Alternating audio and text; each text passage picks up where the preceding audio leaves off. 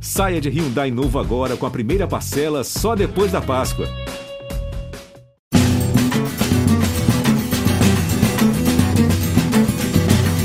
Alô, galera que se liga no Embolada, um grande abraço a todos, bem-vindos mais uma vez pelo ge.globo barra embolada sou, ou pela sua plataforma de áudio digital preferida. Estamos lá em todos os tocadores de podcasts para você acompanhar o nosso embolado, o papo essencialmente ligando o futebol de Pernambuco. E o assunto desse episódio é o Santa Cruz. O Santa Cruz Futebol Clube, fundado em 1914, um clube centenário, um clube que já viveu sem divisão nacional, não faz muito tempo, e depois de bater na Série A, de conquistar tudo de novo, foi caindo, caindo, caindo e volta para a Série D, a quarta divisão do Campeonato Brasileiro na temporada 2022. E a gente vai fazer agora um, retrato do Santa Cruz no novo cenário político. Vocês lembram que o presidente Joaquim Bezerra, numa entrevista aqui no Embolada, ele admitiu muitos erros na gestão. Ainda não era um momento gravíssimo como é agora. E se tornou gravíssimo porque o Santa não conseguiu, ao menos, se sustentar na Série C, na terceira divisão do Campeonato Brasileiro. E vai amargar aí, mais uma vez, essa quarta divisão que o Santa já sentiu, né? Não é fácil de sair lá da Série D. O Santa já passou maus bocados disputando essa divisão. Mas a gente vai fazer um desenho agora. O Alexandre Ricardo, setorista, repórter do GE. Globo, repórter da nossa equipe que acompanha o dia a dia do Santa, vai falar para a gente desse novo momento.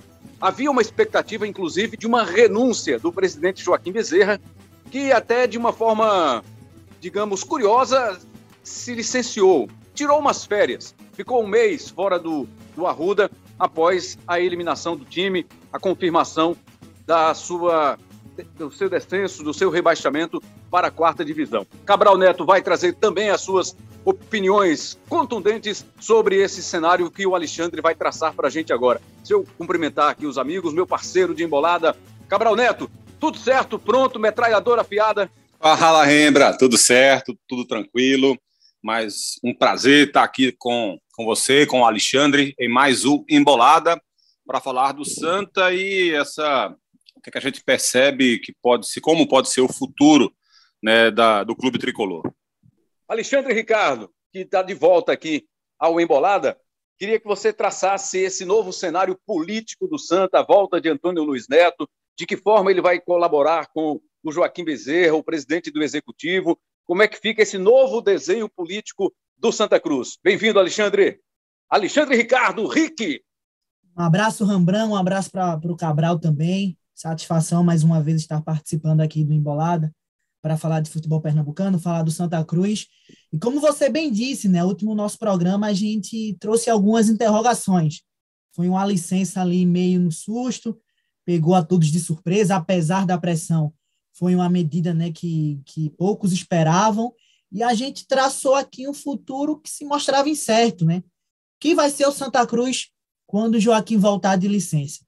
E essas perguntas começaram a ser respondidas agora, né, com o fim dessa licença de 30 dias, e o Joaquim convocou a coletiva para traçar, né, mostrar para o torcedor, anunciar publicamente o que ele pensa, o que ele pensou, o que ele pensa, e deve continuar pensando aí para a próxima temporada, né, um, um chamado conselho consultivo né, um colegiado com ex-presidentes do clube, você já citou um, o Antônio Luiz Neto, também vai ter a presença do, do Alexandre Mirinda, que já vinha colaborando na Série C, o Rumerito Jatobá, que já vinha colaborando na Série C, nessa tentativa de salvar o Santa Cruz da queda, e outros ex-presidentes ligados ao outro campo político, vamos dizer assim, do clube, né? São os casos do Rodolfo Aguiar, do, Rodolfo Aguiar, do João Cachero, né, baluartes do clube, que também estarão presentes nesse conselho consultivo. Algumas atribuições, algumas demandas ainda vão ser né, afinadas, vão ser definidas e posteriormente divulgadas. Mas a gente já pode adiantar, Rembrandt Cabral, que essa galera, esses ex-presidentes, esse grupo, vai estar voltado, é, meramente falando, para a parte operacional do clube, para a questão patrimonial, para o marketing, para o levantamento de receita para tentar tocar o futebol do clube. No departamento de futebol também estarão presentes essas figuras. E a parte administrativa continua sendo conduzida por Abdias Venceslau, o grande homem forte do clube durante esses 30 dias. Claro, administrativamente, juridicamente, o presidente é, interino né, nesse, nesse, nesses 30 dias era o Marino Abreu. Né? Para quem não lembra, o Marino Abreu, presidente do conselho, e que pela hierarquia do clube assumiu o executivo. Mas, é, na prática, realmente, à frente das situações administrativas e financeiras do clube, estava o Abdias. E o Abdias ele continua à frente da parte administrativa do clube. Todas as questões de contrato, a questão da administração financeira da folha, vai continuar, vão continuar sendo conduzidas pelo Abdias. E esses ex-presidentes diretamente ligados à parte operacional. E aí, importante a gente dizer, são ex-presidentes que trazem consigo nomes também para colaborar na gestão. Né? No futebol, por exemplo, o Santa Cruz vai ter, já está com a presença do Rogério Guedes, que era diretor das divisões de base na gestão de Constantino Júnior e agora já está atuando diretamente no departamento de futebol profissional. No marketing, Mauro Melo, que começou essa gestão de Joaquim na presidência, na diretoria de marketing, volta para auxiliar Luiz Barros, que é um, um, novo nome, né, um diretor recente que assumiu o, o, departamento do clube. Na patrimonial, Ricardo de Paula, que era da gestão de Constantino Júnior, volta para auxiliar Teodorico Silva, que está à frente da patrimonial. Então, são nomes, né? O, o, o Joaquim Bezerra ele mostra é, nessa medida que abriu o clube politicamente, administrativamente, para tentar unir forças e, obviamente, trazer uma paz ao clube. Uma paz política que estava, assim, sendo acirrada após a eliminação no pré-nordestão, com pressão para renúncia, com pressão para impeachment, e o Joaquim, nessa volta de licença, tenta, com essa junção, com esse retorno de ex-presidentes, com esse retorno de dirigentes, um equilíbrio, uma paz, que o clube se unifique. Claro, a gente vai falar ao longo do programa. Essa medida não agrada a gregos e troianos. Existem pessoas da atual gestão que não concordam principalmente com nomes como Antônio Luiz Neto, né, como você citou, um ex-presidente do clube que se colocou à disposição para presidir o clube caso Joaquim renunciasse, está e não agrada pessoas da gestão, pessoas essas que até já essas que até já se afastaram do clube, porque não concordam com essa abertura, vamos dizer assim, né? Mas esse é o panorama, o panorama de busca pela paz, pelo equilíbrio, junção de forças políticas para tentar tirar o Santa Cruz da Série D, iniciar um planejamento, né, Rembrandt, né, Cabral, que começa agora, né, que tem tempo, janeiro Campeonato Pernambucano, mas que a torcida já pressiona muito para que seja um planejamento é, é, minimamente organizado depois dessa catástrofe, dessa catástrofe que foi o ano 2021 no Santa Cruz. A gente destacou a presença do Antônio Luiz Neto, ele foi presidente entre 2011 e 2014, né? presidente do Executivo, mas também já foi presidente do Conselho Deliberativo, já foi presidente do, me, me parece também do, da Patrimonial. Então, sim, sim. é um cara muito ligado a, ao Santa Cruz. É, ele é essencialmente tricolor, isso é, é o que é o mais importante. Aí a gente destacou ele porque ele esteve na, nessa coletiva que o Joaquim Bezerra é, convocou, até imaginava-se que poderia ser um, um anúncio, Sim. uma renúncia, de repente, do Joaquim Bezerra, mas não foi isso que aconteceu. Ele disse que não cogita em hipótese alguma, renunciar ao cargo. Muitos tricolores falavam nisso, especialmente em rede social, né? Já tivemos a saída do vice-presidente dele, que não aguentou a pressão, também insuportável a pressão, torcida, o que a torcida fez de ir ao escritório dele, de quebrar a fachada, quebrar a porta, quer dizer, fazer uma pressão desnecessária e, e, e era para ser criminalizada a atitude de alguns integrantes da torcida do Santa Cruz, o que fizeram ao presidente, ao vice-presidente ou ex-vice-presidente do Executivo do Santa Cruz. Mas aí a gente vê, Cabral, o Alexandre Ricardo, que conhece pouco, né? Só que não, do Santa Cruz, conhece muito, tem todos os nomes aí, todo esse desenho de cabeça aí, conhece profundamente a história do Santa, acompanha, dedicado nessa cobertura do Santa Cruz. A gente já viu isso, isso já funcionou, o Santa já funcionou outras vezes assim, com esse colegiado de notáveis, de ex-presidentes, dando suporte, que é que vai ser diferente dessa vez, na sua visão, Cabral? Santa, Santa Cruz é, é algo que chama muita atenção, né, Rembrandt? Essa, essa sua frase aí do a gente já viu isso no Santa, é, talvez seja uma frase que resuma bem a história do clube. É, se a gente for olhar para trás, a primeira vez que a gente ouviu falar em colegiado no Santa Cruz foi na década de 1970. Tinha, de fato, uma conotação um tanto quanto diferente, né, porque era aquela ideia de que um mesmo grupo político fosse, de repente, é, se alternando né, na, na, na cabeça de chapa, na presidência do clube, e eles fossem tentando dar ao Santa Cruz é, um mesmo ritmo, uma mesma ideia e um mesmo pensamento.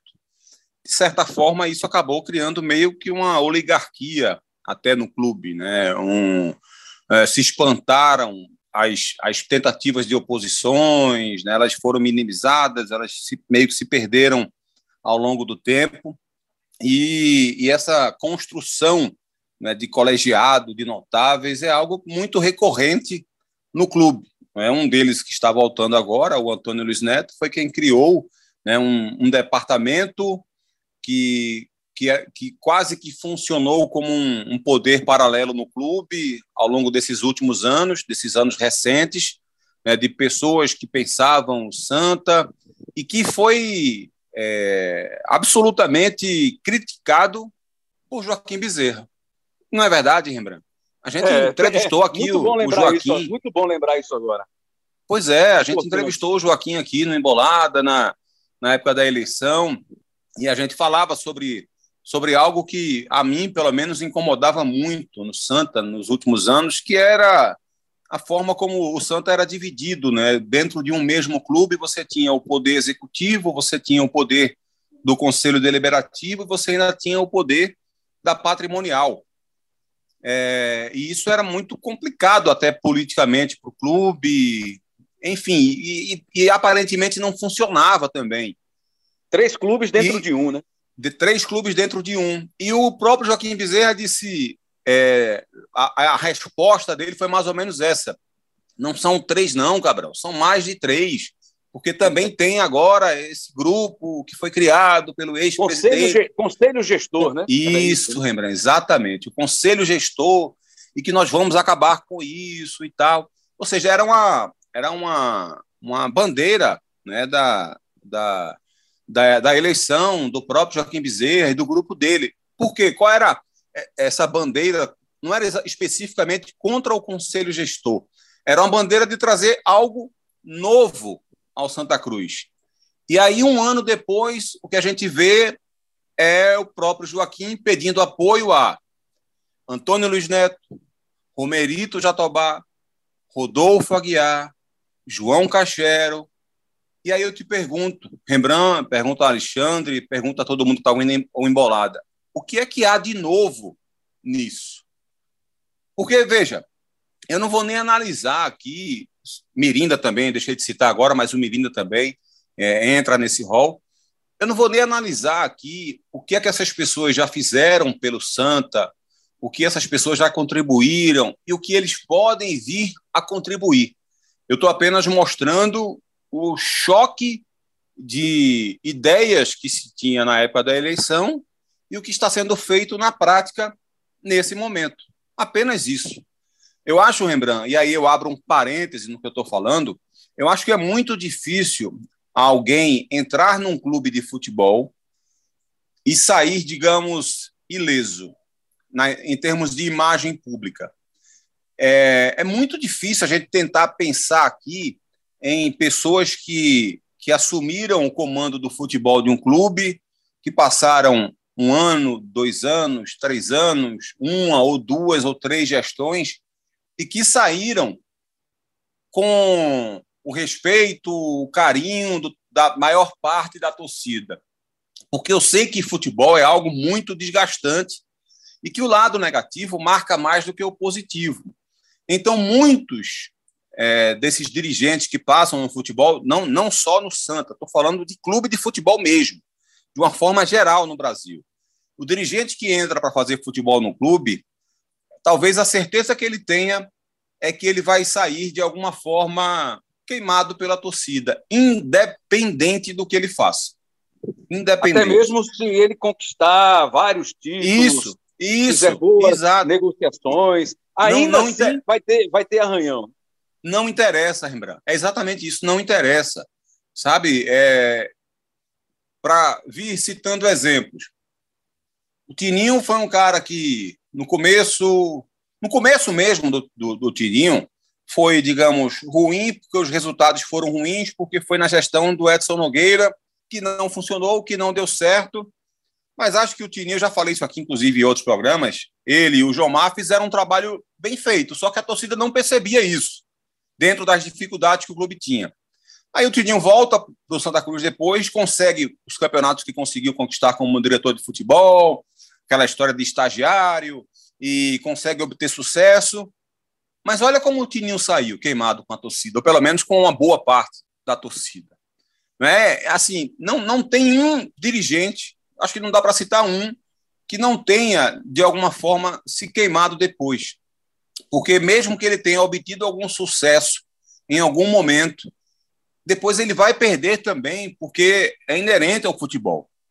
Então, é, se a gente for olhar para essas pessoas que estão voltando ao clube, nenhum deles, nenhum deles, a gente pode dizer que tem o carinho da maior parte da torcida.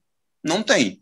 O Romerito saiu do Santa Cruz é, muito queimado pela torcida. Não é? o, o João Caixera é um cara que sempre esteve nos bastidores. Talvez, acho que ninguém conhece tanto o Santa Cruz quanto o João Caixero.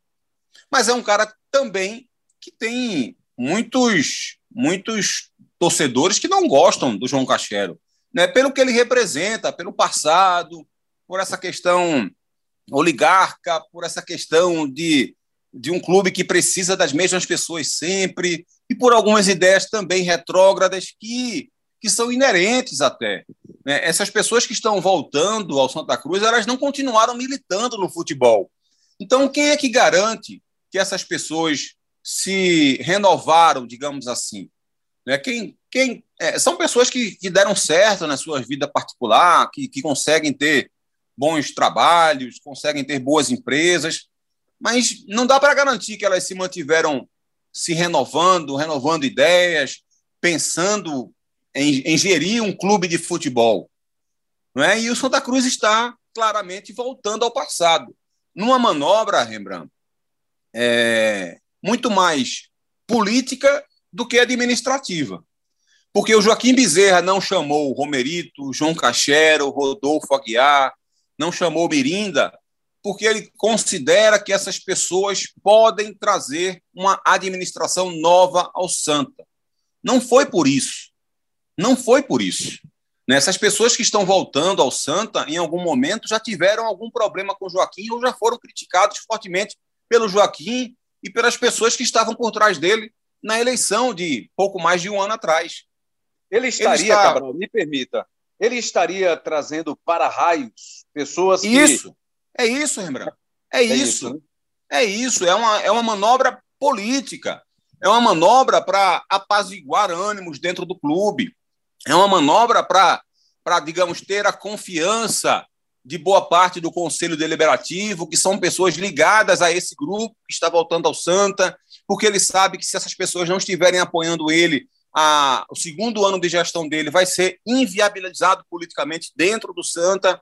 Então ele traz pessoas que Mirinda tem apoio de, algum, de, algumas, de algumas pessoas do Conselho, o Romerito tem apoio de outras, João Cachero tem apoio de muitos, Rodolfo Aguiar tem o apoio de tantos, então ele vai conseguir minimizar uma briga política interna do clube com essa manobra que ele faz.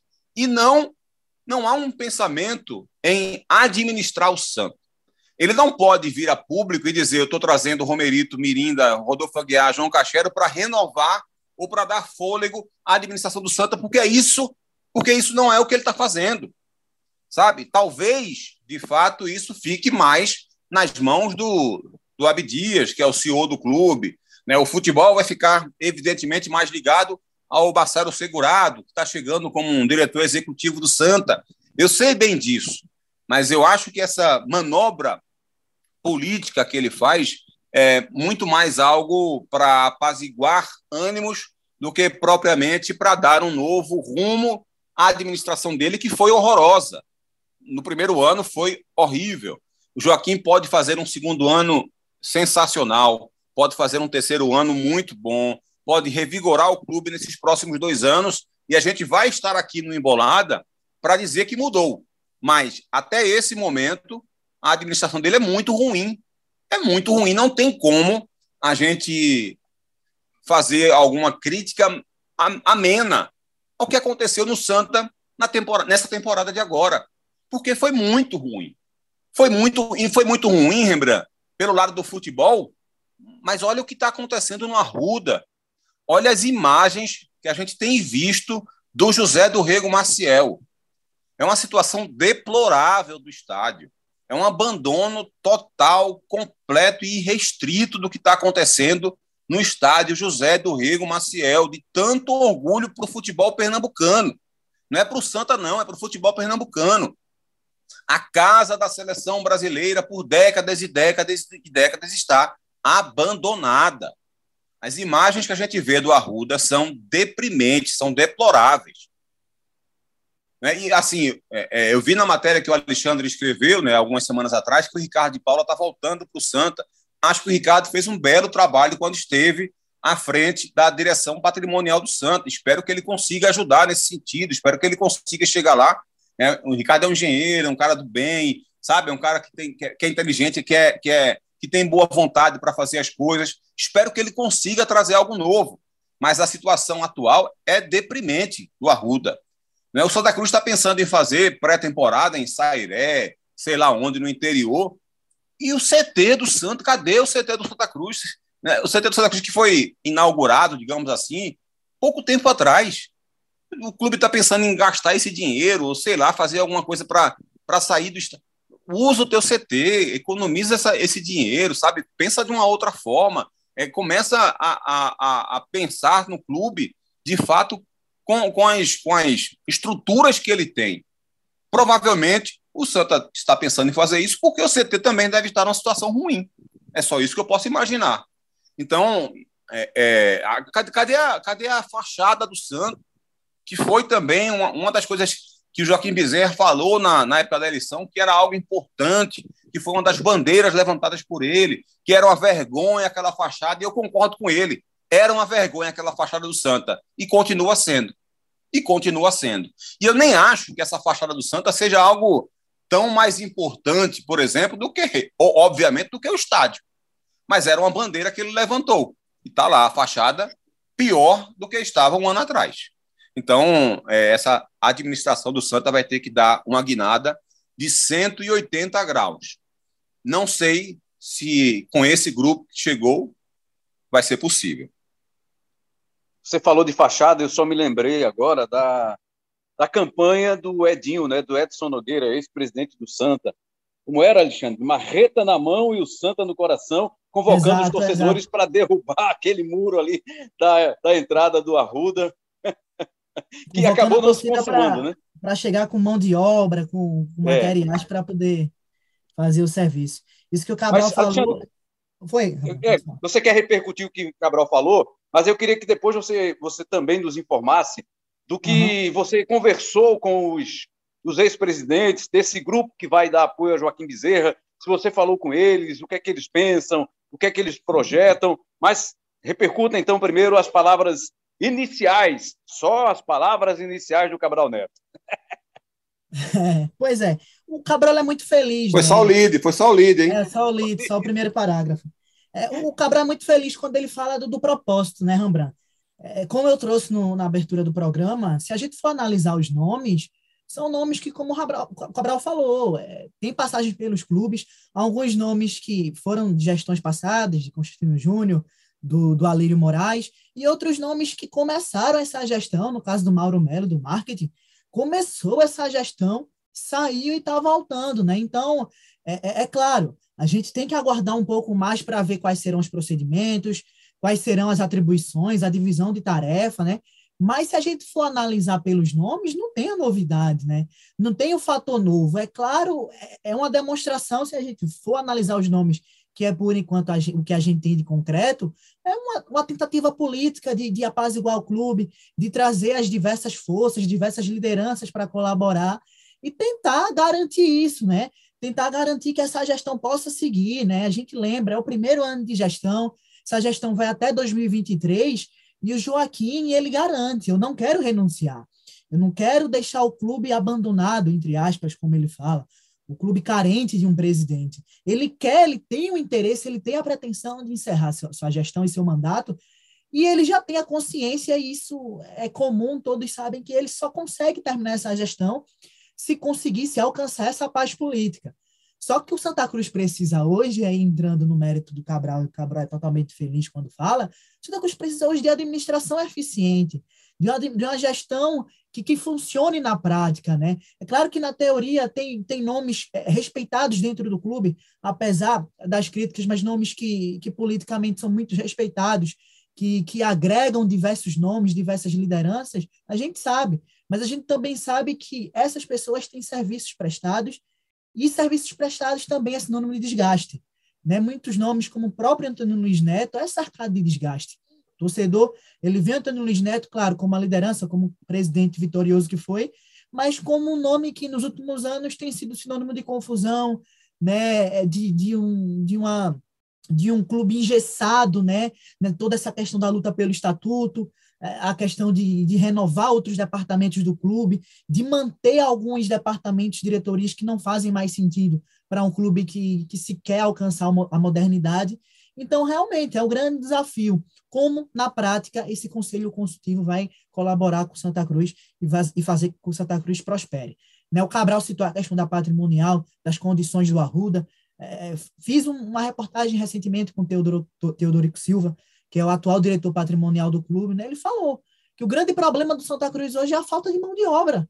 São 11 funcionários, né, conta nos dedos ali os funcionários que, que podem prestar serviço lá na patrimonial, e ele comparou o complexo do Arruda, né, que não é só o campo, não é só o estádio, mas são as redondezas, a sede social, a fachada.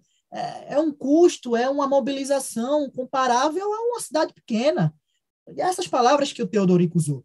Então, quando você traz, é, você tenta trazer nomes para compor, para somar, porque é uma soma, é você manter quem está e trazer mais nomes para tentar ajudar, é justamente nesse sentido, para tentar fazer com que o clube funcione de maneira melhor né? porque a, gestão tem mostrado dificuldade, os números mostram isso, a estrutura do clube mostra isso, a questão do CT, o Cabral citou também é, com muita felicidade. A informação que eu tenho é que o Santa Cruz é, é até estudou fazer a pré-temporada no CT, mas não tinha mais é, é, vaga, não tinha disponibilidade em hotéis perto do CT, ali na região de aldeia, né?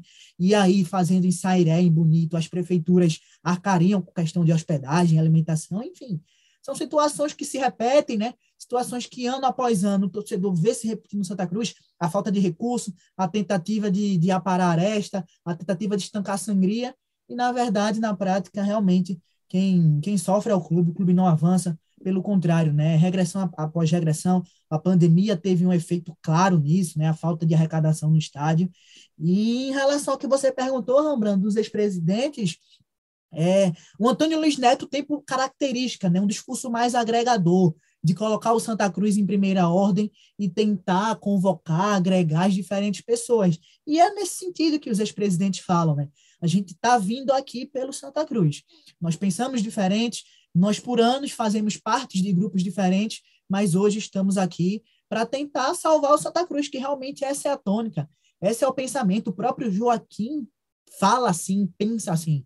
Né? A questão orçamentária de Santa Cruz é perigosíssima para um clube do tamanho de Santa Cruz, que entra no Campeonato Pernambucano contra esporte náutico com orçamentos bem maiores, né? e não tem onde tirar receita. Né? O torcedor está magoado, o quadro de sócios não, tem, não alavanca, é, os, o público nos estádios vai voltar agora, né? depois de muito tempo sem, sem público no estádio, os próprios gastos com a Ruda. Então, o discurso é esse: é juntar forças para tentar fazer com que o Santa Cruz sobreviva.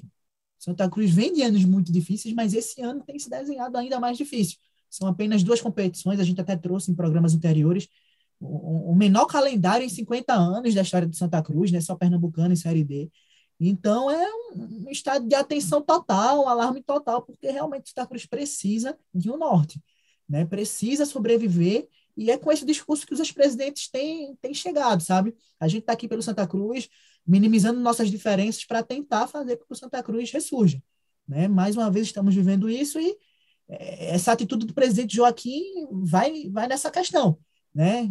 no discurso dos ex-presidentes. O presidente Joaquim tem mostrado é, é, ser um, um, homem preocupado com as questões de Santa Cruz e, e, essa abertura desse conselho consultivo tem mostrado isso, mas o torcedor, como o Cabral falou, quer, quer ver mais que isso, né?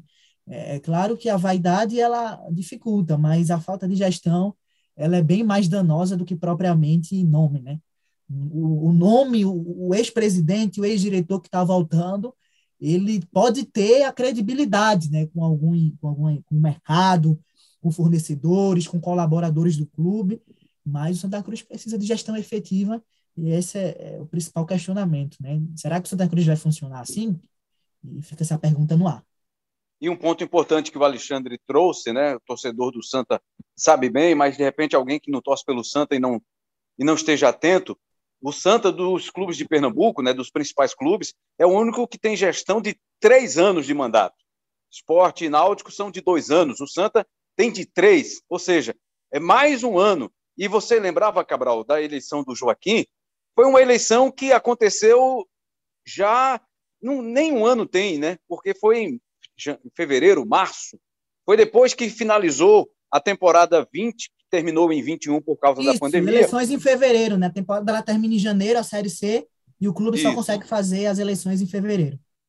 Ou seja, Cabral, são 10, 9 meses só de mandato e aconteceu tudo isso e ainda restam mais de dois anos para a conclusão do mandato do presidente Joaquim Bezerra, com esse cenário de momento, com, esse, com essa fotografia que a gente tem do Santa Cruz nesse problemas, nesses problemas políticos, financeiros, administrativos, uma montanha de problemas, Cabral Neto. É bem preocupante, viu, Lembra? Bem preocupante. É, preocupante porque o primeiro ano é, não foi nada promissor, né? então é, se abre a perspectiva de que o segundo também seja de imensa dificuldade, aliado ao fato do Santos estar numa divisão abaixo da que estava, não disputar a Copa do Nordeste, então é, são problemas de fato ainda maiores. Né? O clube vai estar mergulhado numa crise maior do que estava quando Joaquim é, assumiu, com dívidas maiores do que as que tinha, com um calendário mais com um calendário menor do que o que tinha e com receitas menores e no fio da navalha. No fio da navalha. Por quê? Porque com toda essa dificuldade, eu já falei sobre isso aqui também em outro programa, é bom reafirmar, o Santa vai ter que fazer um, um campeonato pernambucano no mínimo, no mínimo decente porque ele vai ter que garantir vaga para a Série D de 2023 pelo Campeonato Estadual. Porque se não der certo no Campeonato Nacional e se o Santa não subir para a terceira divisão, ele vai depender dessa classificação pelo Campeonato Estadual.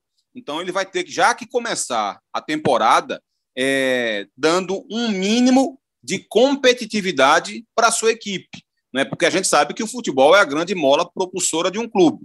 Então, o Santa vai ter que, sim, atacar em vários aspectos no clube, porque existem vários problemas, mas tudo depende do sucesso do futebol. E o sucesso do futebol do Santa já é primordial que essa resposta seja dada dentro de campo já no Campeonato Pernambucano. Porque, como eu disse, se por acaso não obtiver sucesso na Série D, ele pode ficar sem divisão em 2023. Então, o Santa vai ter que ficar muito alerta em relação a isso. Alexandre Ricardo, efetivamente, o que é que já mudou, se é que é possível dizer que em poucos dias, depois desse anúncio, já há algo diferente, pelo menos eu não digo novo, mas diferente no Santa Cruz. A gente tem visto aí o trabalho do Segurado, né, que é o homem do futebol agora, a contratação do Walter. Walter está aí voltando, voltando não, né? Jogando é, voltando ao Santa vez Cruz. em Pernambuco, né? Voltando à terra, mas pela primeira vez no clube pernambucano, né? Não, você mesmo não, não foi você que publicou uma foto dele ainda no sim, sub do sim, Santa Cruz? Sim, quando é categoria de base. profissionalmente, profissionalmente é, é a primeira claro. experiência dele, mas Quando claro. era garoto, atuou lá pelo Santa Cruz, chegou a ser artilheiro do Pernambucano Sub-15, exatamente. É uma volta, é uma volta. É uma volta, tá certo. Mas profissionalmente tá certo, Alexandre. É a primeira vez dele no futebol de Pernambuco. E eu queria que você falasse, então, de se há alguma diferença já depois dessa mudança anunciada, se algo já entrou em vigor. Isso, por exemplo, essa contratação do, do Walter, será que passou pelo conselho, por esses ex-presidentes, para opinião, para que eles pudessem opinar se valia a pena ou não? Ou é uma coisa estritamente e exclusivamente do, do diretor de futebol? É, Rambra, na prática a gente ainda vê pouca coisa, né? Até porque com, com todas as pessoas que eu converso do clube, todas elas me confessam que ainda está num estágio embrionário, né? Que a, as atribuições ainda vão ser divididas, né? O organograma do clube ainda está sendo montado. O Joaquim, a gente lembra, né, voltou recentemente, então ainda está no início de tudo. Mas já há, sim, ações efetivas de alguns nomes do clube. O Rogério Guedes está participando diretamente dessa análise né, das cidades que vão receber a pré-temporada. É, o Mauro Melo ainda vai chegar, mas acredito que o Ricardo de Paula também já tem né, arregaçado as mangas, já, já junto do, do Teodorico. Os ex-presidentes, a gente tem um quadro aí, o Rodolfo Aguiar estava meio enfermo ultimamente, então deve, deve demorar um pouco para colaborar diretamente. Mas ações efetivas a gente ainda não tem.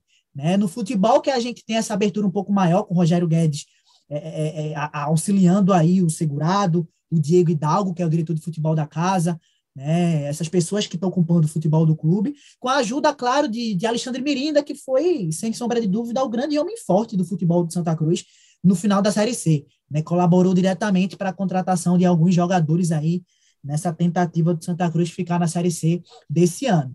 Né? E, e, em relação ao Walter, o Walter é uma contratação diretamente é, providenciada e, e, uma sugestão, uma indicação do segurado, né? O executivo de futebol de Santa Cruz que trabalhou com Walter no Goiás e foi o principal nome, né? Toda a negociação, né? O ajuste de valores, a formatação desse contrato de produtividade, né? Que a gente também já, já recebeu informação. O próprio Diego Hidalgo já confirmou que o Walter chega no contrato de produtividade. Então, segurado foi o grande nome dessa, dessa negociação. Esses ex-presidentes pouco tiveram de contribuição nessas conversas com o Walter, já é uma contratação que já vinha sendo desenhada há algum tempo, né? assinou o contrato recentemente, está sendo aguardado para a reapresentação do, do elenco, marcado para o dia 29. Então, ações efetivas ainda são poucas. Né? A informação que eu tenho é que toda, todo esse mercado de futebol, esse mercado de contratação que está sendo conduzido, é, é, vem sendo liderado pelo segurado ao lado do Diego Hidalgo. Mas agora, com a chegada do Rogério Guedes, do Mirinda, do Jatobá, que já estavam no clube, é, essas decisões tendem a ser um pouco mais descentralizadas, até por uma questão é, logística, uma questão também né, de, de entrar mais a fundo no mercado, o mercado que vai esquentar com o final aí dos campeonatos série, séries A e B, né, com a preparação aí dos, clube, dos clubes paulistas, que porque muitos jogadores, muitos atletas esperam os clubes paulistas sinalizarem, né, que é o grande mercado do primeiro semestre, para poder ouvir outras propostas. Então, mês de dezembro, mês de janeiro vai ser de fundamental importância para que o, o Leston Júnior, o dono do departamento de futebol, monte o, o elenco do Santa Cruz para 2022. Então, acho que os próximos meses a gente vai ver muito mais participação desses nomes aí que, que estão compondo o conselho consultivo do, do presidente Joaquim Bezerra. Ainda sobre o, o, Mirinda, antes do Cabral, eu quero saber a opinião também do Cabral sobre esse investimento do Santa, essa contratação do Walter. Mas tem um, detalhe que a gente tem tomado conhecimento: o desejo do Mirinda, o Alexandre Mirinda, ex-presidente do Santa, que tem ajudado aí, na medida do possível, o trabalho do Joaquim Bezerra, e é o desejo dele, inclusive, lançando uma chapa, já antecipando o lançamento de uma chapa a, para concorrer à presidência da Federação Pernambucana de Futebol, com como vice dele o Wilson Souza, ex-árbitro de futebol, também foi parceiro nosso na TV Globo como árbitro, como especialista, comentarista de arbitragem. Então, o Mirinda, de repente, pode ser que seja diminuída a participação dele nesse trabalho de apoio ao presidente Joaquim Bezerra por esse desejo dele de ser presidente da Federação Pernambucana de Futebol, já que há um interesse também do lado do presidente da Federação Pernambucana de Futebol, o atual presidente, que está desde 2011, de se candidatar. Então a gente fala agora, Cabral, é, do Walter. A sua opinião sobre essa contratação do Santa Cruz, a chegada de Walter. Tecnicamente, a gente sabe, ele teve grandes momentos no futebol, mas é um jogador que recentemente não tem conseguido jogar, não tem conseguido, até vai para os clubes, como foi para o São Caetano, foi para o Vitória antes, Vitória de, de Salvador, para não dizer Vitória da Bahia, que o torcedor do Vitória não gosta, né, o rubro-negro, e aí depois o Botafogo, São Caetano, Botafogo de Ribeirão Preto, mas é um cara que não está conseguindo ter uma sequência na carreira, Cabral Neto. Rembrandt, a última temporada razoável do Walter foi em 2017, né? Serão cinco anos de diferença entre 2022 e 2017. E tem feito pouquíssimos gols nos últimos anos e, e com a carreira, digamos assim, em, em, em baixa, né? Caindo. É, disputou a Série A, depois começou a disputar a Série B, é, teve uma chance no Atlético Paranaense, depois Série B, Série C. Então, assim, eu acho que é um jogador que tem caído muito de rendimento, é um cara que tem uma dificuldade imensa de manter o peso, todo mundo sabe disso, ele já falou sobre isso diversas vezes. De vez em quando ele aparece mais magro e um pouco depois ele acaba não conseguindo segurar. Então, ele tem essa dificuldade. É um jogador que tem talento, se não tivesse talento, inclusive, não estaria conseguindo jogar é, em futebol profissional até hoje não é? Porque com, com as dificuldades com a balança que ele tem, se não fosse o talento dele, certamente a carreira dele já havia se encerrado. Então, é óbvio que ele é um jogador que tem esse talento, que tem um bom chute, que tem um faro de gol, mas que, que esse problema físico tem atrapalhado muito. Por isso que ele tem feito pouquíssimos gols nos últimos anos e não tem conseguido é, jogar de forma efetiva, de forma regular, em algum clube. É? Então eu vejo essa vinda do Walter com um pouco mais de pessimismo. Né? O Santa Cruz esse ano fez algumas apostas em alguns centroavantes, inclusive, de jogadores com perfis razoavelmente parecidos. Eu digo razoavelmente parecidos porque foram apostas, por exemplo, no Bruno Moraes e no Wallace Pernambucano. Jogadores é, que já renderam muitos anos atrás e que se imaginava que, por conta do talento, isso por si só já seria suficiente para que eles chegassem e fizessem a diferença, e eles não fizeram. É, e o Santa vai, mais uma vez, por esse caminho aí. É um contrato de risco, imagino que, se for bem feito, o Santa pode não ter é, algum prejuízo financeiro, mas, ao mesmo tempo, queira ou não queira, você está trazendo o Walter e você meio que faz com que ele tome, entre aspas, a vaga de alguma outra aposta, que poderia ser um jogador de repente mais interessante.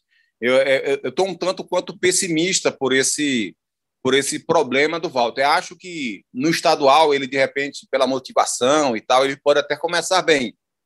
Não sei se ele vai ter, se ele vai conseguir dar continuidade ao longo de uma temporada inteira, Rembrandt. Alexandre, e o Santa, voltando a falar agora um pouquinho do futebol, se apresenta nos próximos dias, né? inicia efetivamente a temporada 2022 ainda em 2021. Exatamente, Rembrandt. Pré-temporada que começa aí dia 29 de novembro, né? Uma pré-temporada mais extensa, inclusive uma situação que muita gente dessa gestão fala, né? Nós não tivemos tempo para organizar o futebol de Santa Cruz por conta das eleições que demoraram, já aconteceram ali em cima das competições, então a pré-temporada que dura aí quase três meses, né? Dois meses ali, né? Entre o começo dos trabalhos e a estreia aí no Campeonato Pernambucano.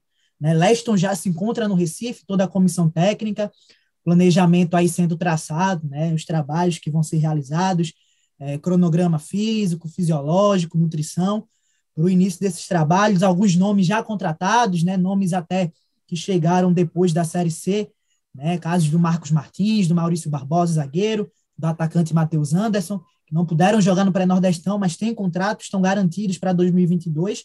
E essas novidades, né? O Walter, o Eduardo Grasson, zagueiro, é, o volante Rodrigo Yuri, nomes já confirmados pelo clube, meio atacante esquerdinha. Então, o início de um trabalho, né? Alguns nomes só devem desembarcar aqui em janeiro pela questão das férias, né? Dependendo do clube que, que esses jogadores vierem, precisa de um, de um tempo de férias para poder se apresentar. Né? Então, novembro e dezembro aí prometem mais algumas novidades, deve chegar um goleiro, então Santa Cruz aí se programando, tentando se organizar para chegar forte no estadual, né? Como o Cabral falou, Santa Cruz precisa de uma boa campanha no estadual, porque se não fizer uma boa Série D, se não conseguir acesso, pode ter aí sua vaga até para uma Série D ameaçada, né? 2023. Então precisa de um forte estadual. A diretoria tem consciência disso, né? Teto de 350 mil para o departamento de futebol, por enquanto, né? Juntando elenco, comissão técnica. Santa Cruz aí, dentro de, alguns dias, iniciando de fato sua preparação, com muitas novidades, né? Aconteceram muitas saídas e, consequentemente, muitas novidades aí, muitas caras novas para o torcedor de Santa Cruz se acostumar e ter fé numa temporada melhor, né? 2021 realmente vai ficar na história, mas de maneira negativa. Valeu, Alexandre Ricardo, Rick, mais uma vez pela sua participação. Um cara que tem um conhecimento profundo aí, acompanha de perto o dia a dia do Santa Cruz, é setorista no nosso ge.globo barra PE. Cabral Neto, e continuaremos acompanhando, observando e, claro, sendo necessário, trazendo a debate mais uma vez aqui no Embolada, o Santa Cruz, que é um gigante do futebol de Pernambuco, um gigante do futebol nordestino, um gigante do futebol brasileiro, merece esse acompanhamento de perto, é o nosso desafio é, faz parte né, do nosso trabalho, do nosso ofício, acompanhar de perto o desenvolvimento, a evolução, às vezes os, o passo atrás né, dos clubes de Pernambuco, principalmente, e a gente está aqui para debater, para opinar e fazer, tentar pelo menos fazer com que esse debate sirva de alerta e de repente possa, para o ouvinte, no caso hoje, do episódio dessa semana agora, do torcedor do Santa Cruz, que ele tenha conhecimento, né, que esteja esclarecido do que está acontecendo e principalmente baseado nas opiniões, firmes opiniões e sensatas desse comentarista gigante, Cabral Neto. É a altura, né, Rembrandt? 1,84. É, mas o Santa, Rembrandt, é um clube realmente é, que faz muita falta no mercado nacional mais atrativo, digamos assim, né? numa Série A, numa Série B. É, a gente faz jogo, né, Rembrandt, com, com alguns profissionais, alguns companheiros, alguns amigos de fora do estado, e é uma pergunta recorrente, né, dos comentaristas do Sport TV, dos narradores, é, e o Santa Cruz, o que é que houve com o Santa, o que é que está acontecendo? As pessoas no Rio, em São Paulo, né, Rio Grande do Sul, Minas Gerais, sempre com, com alguma atenção, né, querendo saber o que é que está acontecendo com o Santa. E a gente também, né, Rembrandt? A gente também quer saber o que é que está acontecendo com o Santa e, e a gente espera que num, num, futuro mais rápido possível a gente possa voltar a vê-lo num lugar mais digno, né, onde ele de fato onde, onde comporte, onde suporte o seu real tamanho, porque certamente não é na Série C, muito menos na Série D, Rembrandt.